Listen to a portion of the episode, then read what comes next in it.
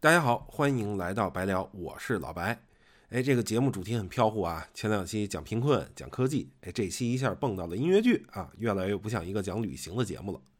正好前几天有小伙伴给专辑留言评论啊，说觉得这个节目呢啊不够专业，也不够专注。哎，这我觉得这个评论其实特别一针见血啊，因为确实我得承认啊，自己知识面有限，所以就是听过第一期节目的小伙伴应该都知道，我当时挖了好多坑啊，其实很多主题啊、地点什么的都是一拍脑门想出来的，但是想来想去呢，其实很多地方或者主题啊，我也没有很熟啊，那也不想网上随便搜点资料就敷衍大家。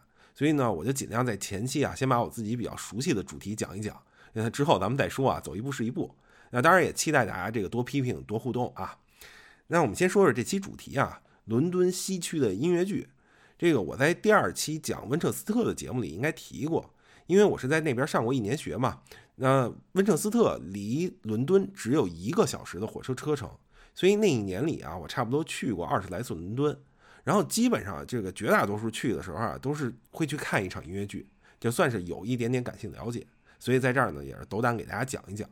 呃，不过呢，我也得承认啊，这个看音乐剧的这十来次，就又有一半呢看的都是同一出戏，那就是《悲惨世界》。所以待会儿呢，我也想着重的讲一下这出戏。呃，另外呢，这个我本人啊，纯粹就是个票友啊，就是既不懂音乐，也不懂音乐剧。所以呢，就是说的地方如果有什么硬伤，那大家一定帮我指出来啊。这个和之前的节目一样呢，呃，我会在微信公众账号里边给大家总结一些信息的干货，然后还有一些图片或者视频的资料。这而且今天确实是有干货啊！这个最大的干货就是我会给大家出道题啊，希望大家踊跃答题啊！就咱也搞个小抽奖，这我会抽一个答对的人，然后送一张从英国带回来的这个原版的《悲惨世界》十周年音乐会的 DVD。呃，那下面我们言归正传啊，我们先说说伦敦西区这个名字啊，London West End。呃，首先呢，伦敦西区不是一个严格意义上的地理名词，这就跟我们上期讲的硅谷似的。我们先摘抄一段维基百科上的介绍啊。西区这一名称是19世纪英国人用来描述查令十字以西的地区所产生的。西区长期是富人或社会精英居住的地区，因为它位于这座拥挤城市的上风处。西区靠近皇室权力中心威斯敏斯特宫，而且大部分是包含在西敏市的范围内。呃，西敏市呢是属于三十二个伦敦自治市之一。这个维基百科最后还说啊，西区是一个具有弹性的名称，在不同的情况下具有不同的含义。它可能是指莱斯特广场及科芬园周围的娱乐区，到牛津街、摄政街和庞德街集中的购物区，或是指伦敦。中心的西部，呃，所以这么一说，大家就会发现啊，这个 London West End 就这是一个没有特别严格定义的地理名词。所以现在我们更多提到它是什么呢？那它就是一个与百老汇齐名的世界戏剧中心。那据说伦敦总共有一百多家剧院啊，其中四十多家这个聚集在伦敦西区。那我们刚才非常自然的提到了百老汇啊，那我们也就非常自然的跑一下题，那个先把视线转向美国纽约。就百老汇这个词儿啊，大家应该十有八九都听说过啊。这可能比伦敦西区这个有名太多了。这个跟西区类似的地方是什么呢？就是比如我们说去百老汇看戏，其实百老汇它也是一个泛指的区域。这个去过纽约的小伙伴应该知道啊，就是虽然在纽约确实有一条百老汇大街，但是你会发现这个纽约的剧场其实是集中在这个百老汇大街以南，就已经接近这个时代广场的这么一个区域。所以咱们这么反过来看伦敦西区啊，大家应该也明白伦敦西区的这个概念了。呃，我自己呢在百老汇只看过一出戏，这个虽然是鼎鼎有名的这个芝加哥 （Chicago） 啊，但是因为时差问题呢，就是特别尴尬的，这个看着看着看睡着了。呃，伦敦西区跟百老汇啊，我们都说是世界戏剧中心，或者说起码是世界音乐剧的中心，所以基本上啊最有名的那些戏，在这两个地方是都有的。哎，不过呢，这个伦敦西区啊有一个比较大的优势，哎，那就是票价比百老汇便宜。好，那我们刚才呢基本上把伦敦西区的地理情况介绍了一下啊，在这儿再顺便补充一段啊，既然有西区，那对应的就有伦敦东区啊，London East End。那我们刚才说了，西区曾经是富人居住的，哎，那东区呢就曾经是名副其实的贫民窟啊。这一带呢曾经是伦敦的工业区。啊，也因为靠海啊，有港口，曾经很繁荣。所以它的变迁或者说衰落啊，也和工业的衰退有很大的关系。呃，这个其实呢有关联到我们之前讲美国穷人生活的那期节目了啊。这个可以看到，这个是一个在全球都很普遍的问题。这个工业的衰落呢，再加上很多客观问题，呃，曾经是让伦敦东区充斥着暴力和犯罪。但是可能就是因为这个环境不太好啊，所以房价很便宜，从而呢也就聚集了一大批这个穷困潦倒但是才华横溢的艺术家。当然，这个我说的很简单粗暴啊，就肯定是因为各方面的原因啊，包括这个政府对这里的整治和规划。所以现在我们看到的伦敦东区，它可能是世界上哎最多元、最潮啊、最有创意的文化聚集区。在这儿呢，就是可以看到很多街头潮人啊、艺术家、涂鸦等等等等。所以这个地方大家如果有机会来伦敦玩啊，也可以找机会来看看。特别是周末来参加一些周末集市什么的，就是又好吃又好玩。刚才呢，我们大概说了伦敦西区，那我们接下来再解释一个词儿啊，音乐剧，就也不算解释了。就是我知道很多人其实会搞混这个音乐剧跟歌剧，就因为我以前也会搞混，这个很正常啊。这个毕竟无论歌剧、音乐剧，就它都是演员在台上唱歌啊，然后通过唱歌讲的一个故事。所以呢，我打算首先以一个票友的身份啊，用非常不专业的方式给大家区分一下音乐剧和歌剧，就可能还是会有一些错误啊。如果有相关专业的小伙伴听了，可以帮忙指正啊。就第一呢，这俩英文就不一样。一个是 musical，一个是 opera。那在这儿呢，我们投机取巧一下啊，用英文的翻译方法来跟大家做个区分。就大家都知道啊，我们的国粹啊，京剧的英文是被翻译成 Beijing Opera。那京剧大家肯定都听过啊，它唱腔非常不一样，就一唱出来，我们肯定就知道它是在唱戏啊，不是在唱歌。所以对应到歌剧呢，它的一个标志之一就是我们能听到美声唱法啊，男高音、女高音、滑腔、咏叹调，就这一听就很古典嘛，就让人仿佛一下就坐进了这个欧洲的大宫殿里啊，端着一杯红酒，然后梗着脖子在那儿看戏。就我们不是说这些不会出现在音乐剧里啊，但是音乐剧在我看来呢，可能是一个更平衡的舞台艺术。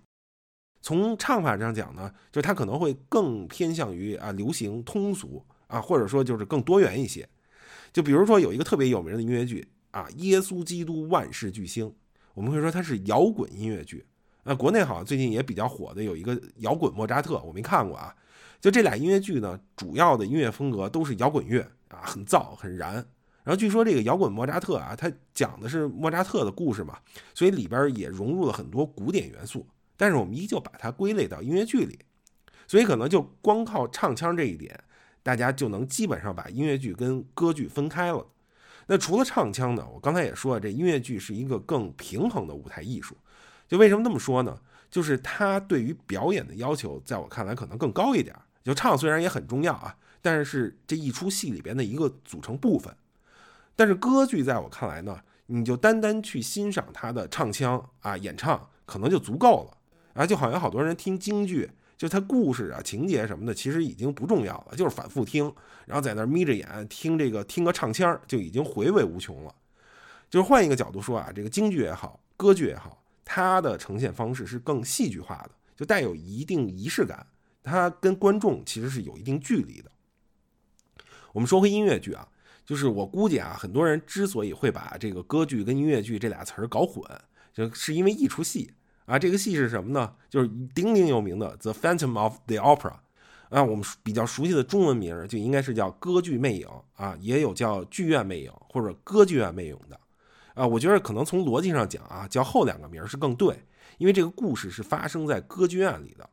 我们说说这个戏啊，这个时间回到一八九六年啊，法国巴黎的巴黎歌剧院，这一天晚上呢。当一出歌剧正在上演的时候，这个剧场观众席上方的一盏水晶灯突然从天而降，啊，正好砸中了一位观众。这很不幸呢，这位观众呢重伤而亡。那过了没多久呢，哎，一位机械师又貌似在后台上吊自杀。那为什么说貌似呢？就是因为上吊啊是根据伤口判断的，呃，警察呢却没有找到这个上吊用的绳子。就这一系列诡异事件啊，就让人联想起了就各种在巴黎歌剧院的闹鬼的传说。哎，特别是有好多人说这个歌剧院五号包厢附近会听见有人说话，哎，但是五号包厢里却没有人。再加上呢，这个巴黎歌剧院地下有一个很大的暗湖，还有这个复杂的地下排水系统，所以就给人留了很多的这种想象的空间。这一切呢，就给一个叫做加斯东·勒鲁的作家灵感啊。他在一九一零年的时候呢，就出版了一本小说。这部小说呢，在一九八六年就被改编成了这部音乐剧。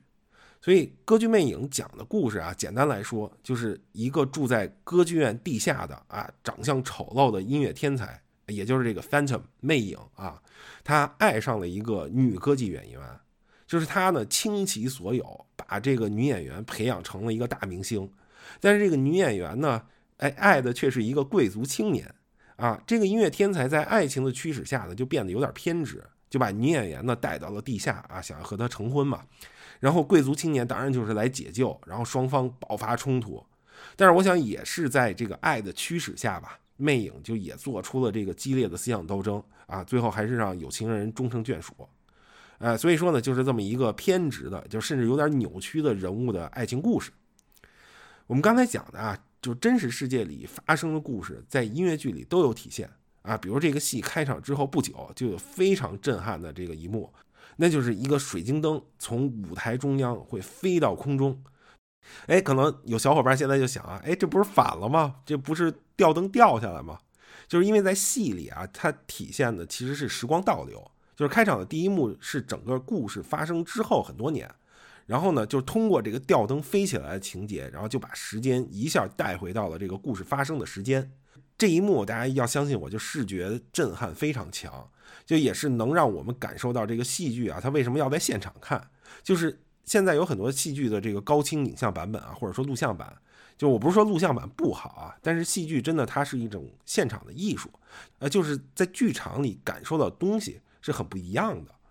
顺便说一下啊，这个我也特意问了一下在百老汇看过《歌剧魅影》的小伙伴，就是他说在百老汇的版本啊也会有飞灯的环节，所以大家不用纠结在哪看啊。就是如果你有这种纠结的话，呃，除了飞灯啊，这个机械师上吊自杀的情节也是有的。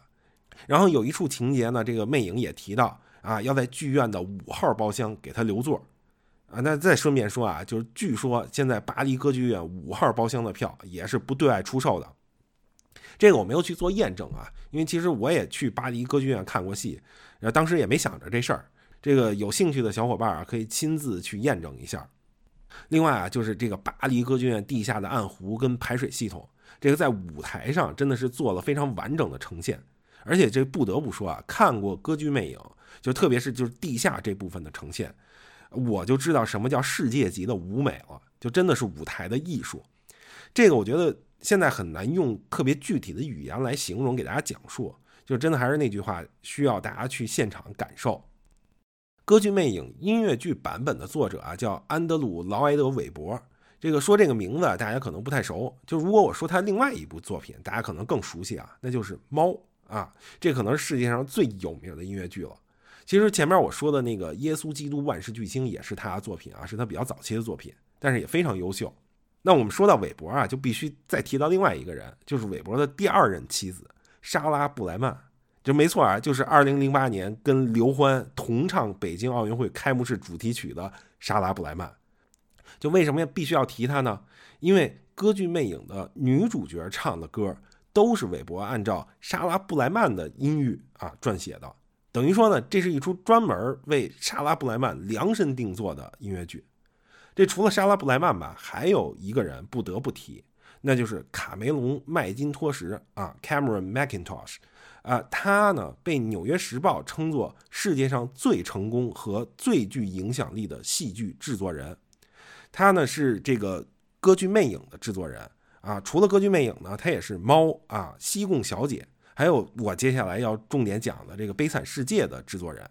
就上边这四个戏吧，被统称为。The biggest four musicals of Cameron Mackintosh 啊，就是麦金托什四大音乐剧。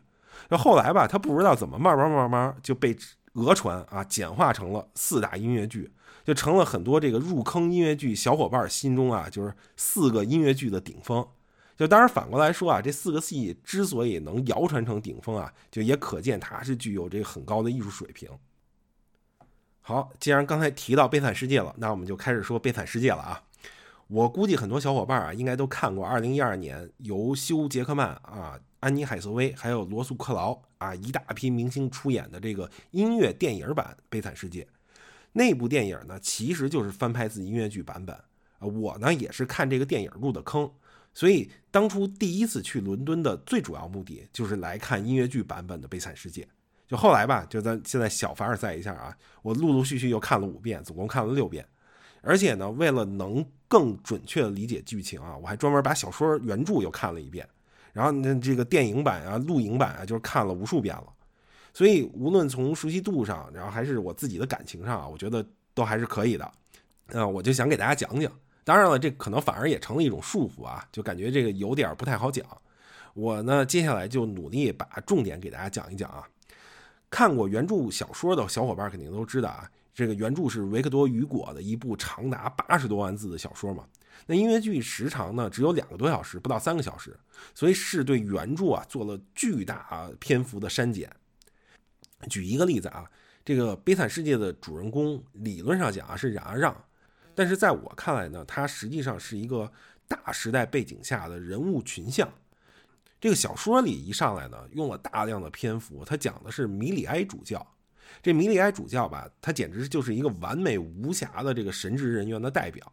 就比如说啊，他几乎是散尽家财救济穷人啊。再比如说呢，他这个家里永远是不锁门，因为他觉得应该让有需要帮助的人随时都能进门。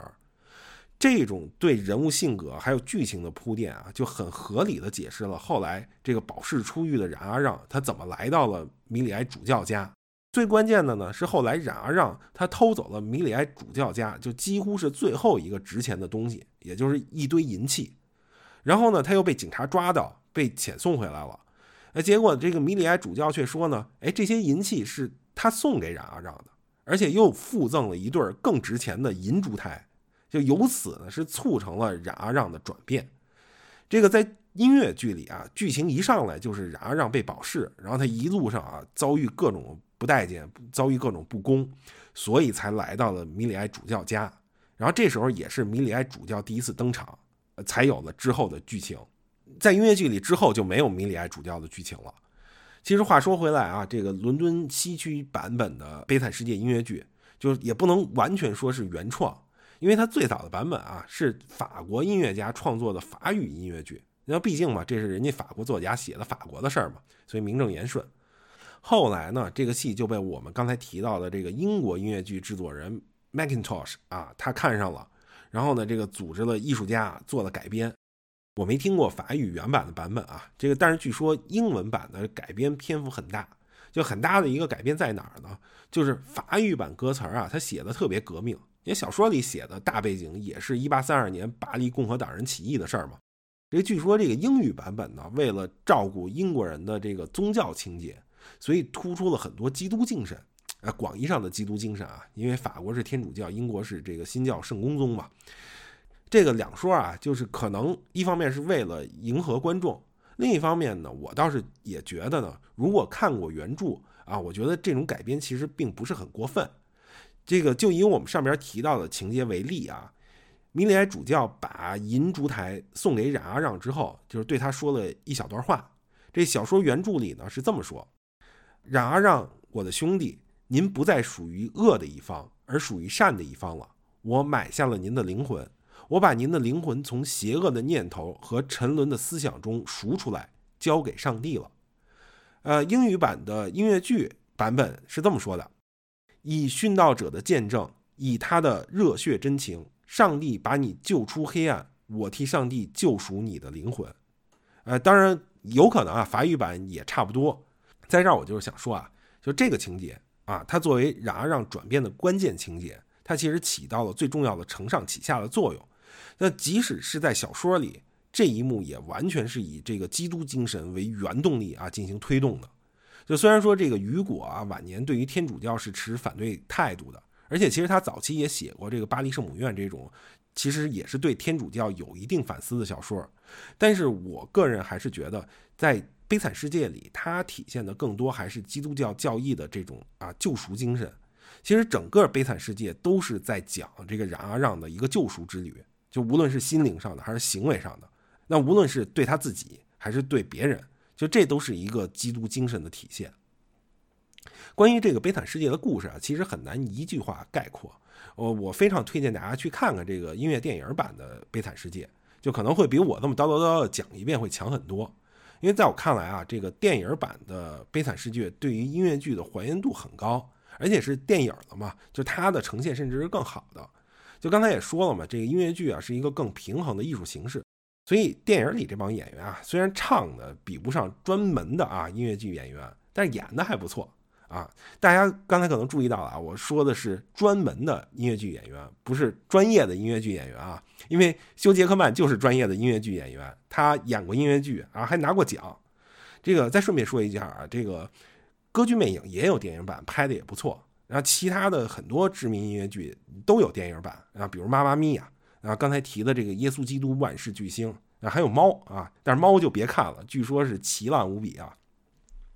那如果大家想看音乐剧版本怎么办啊？一方面啊，现在其实国内引进了很多音乐剧，就是等以后这个疫情结束开放了，我相信还会有更多的音乐剧来到中国，我们可以去现场看啊。同时呢，那我在这儿隆重推荐一下 B 站啊，真的是大宝库，就是在 B 站上能搜到各种啊话剧、音乐剧的视频。那其中呢有这么两种啊，就一种呢是戏剧视频的官摄版本啊，顾名思义嘛。官方拍摄的视频啊，从头到尾拍摄了整个过程。那不过官摄视频啊，这个水平参差不齐，就有的美名其曰官摄版，那实际上可能是因为啊，它现场可能机位太少，灯光也不太行，所以这拍的感觉呢，还不如观众用手机拍的。那我在 B 站上呢找到的英语版的这个《悲惨世界》音乐剧的官摄版啊，基本上都是这种，不太值得看。但是有一版西班牙语的官摄版，这个非常超出我的预期。就他们是对整个舞美跟舞台做了全新的设计，就很多地方我认为都是超越英文版的。那我呢会把这个版本的链接啊放在喜马拉雅声音的简介和微信公众号的正文里，方便大家去看啊。呃，不过有一个有意思的小地方啊，就是冉阿让在监狱里的囚犯编号是二四六零一，呃，到了西班牙语版呢就变成了二三六二三。哎，我看过一些专业人士解读啊。这是因为这个，首先啊，唱到他编号的一些歌啊，只留了五个音节，这西班牙语的二四六零幺呢，就超出这五个音节了，所以得改数。然后其次呢，就有些地方啊，它需要飙高音啊，西班牙语如果唱二四六零一的话，这高音啊，要么上不去，要么就没气势。所以因为同样的原因啊，这个阿让的这个编号呢，在日语版里边就变成了二四六五三啊，据说芬兰语版是六六八。啊，除了官摄版啊，我还有另外一个更推荐的，那就是音乐会版啊，或者叫演唱会版。啊，这个版本顾名思义嘛，就是演员都是站在麦克风前头以唱为主。呃，他们呢也会穿戏服，但是呢只配合剧情做简单的表演啊，布景也会很简单，就或者说几乎没有。音乐会版本啊，一般都是在音乐剧上演的这个周年年份举办的。呃，比如说《悲惨世界》的十周年演唱会啊，二十五周年演唱会。那歌剧魅影啊，二十五周年演唱会版本，啊，就因为有纪念意义啊，所以音乐会版本的阵容啊，一般都是空前强大。就是我自己非常推荐的，就是《悲惨世界》十周年音乐会版。那这个版本的卡斯啊，咱们基本上就可以说叫神仙打架。那咱们就说一个人啊，就是冉阿让的扮演者，这个寇姆·威尔金森啊，Com Wilkinson，啊，基本上啊，就是音乐剧领域的神级人物。就他也是一九八五年这个英文版《悲惨世界》的第一任冉阿让，呃，在那个音乐电影版里边呢，他也扮演了一个角色，那就是我们刚才提到的这个米里埃主教啊，这足见这个他的江湖地位了啊。呃，另外呢，这个再说一句啊，《悲惨世界》二十五周年演唱会的版本啊，他主演我们管他叫阿飞叔，就他原来是一个歌剧演员，那我们就可以看到这个歌剧跟音乐剧之间的他一定的关系了。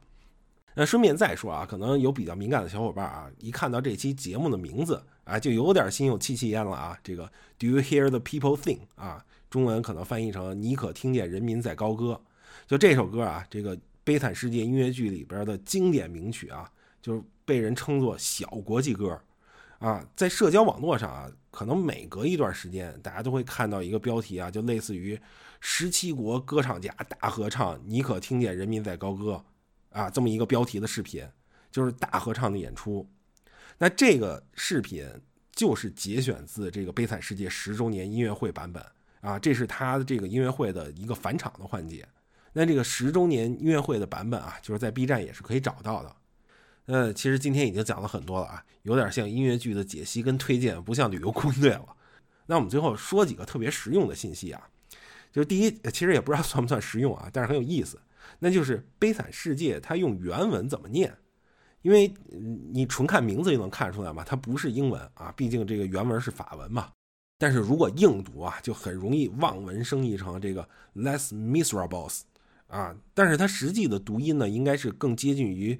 啊，The Miserable，啊，这是我自己习惯的读音啊。我昨天问了一个英国的小伙伴，他说更确切的读音可能应该是 The Miserable。啊，就是在他看来都是特别糟心的一个法语的发音啊。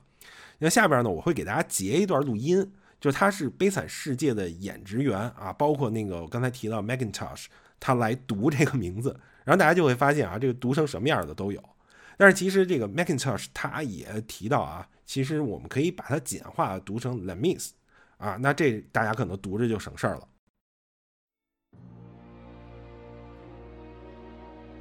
I would guess it would be uh, Les Miserables. Les Misérables. Les Misérables. Les Misérables. Les Misérables. Les Misérables. Les Misérables. Les Misérables. Les Misérables. Les Misérables. Les Misérables. Les Misérables. Les Misérables. Les Misérables. Les Misérables. Les Misérables ou Les Mis Le spectacle musical de Les Misérables, écrit par euh, Claude Michel Schoenberg et Alain Poupil. Les Misérables.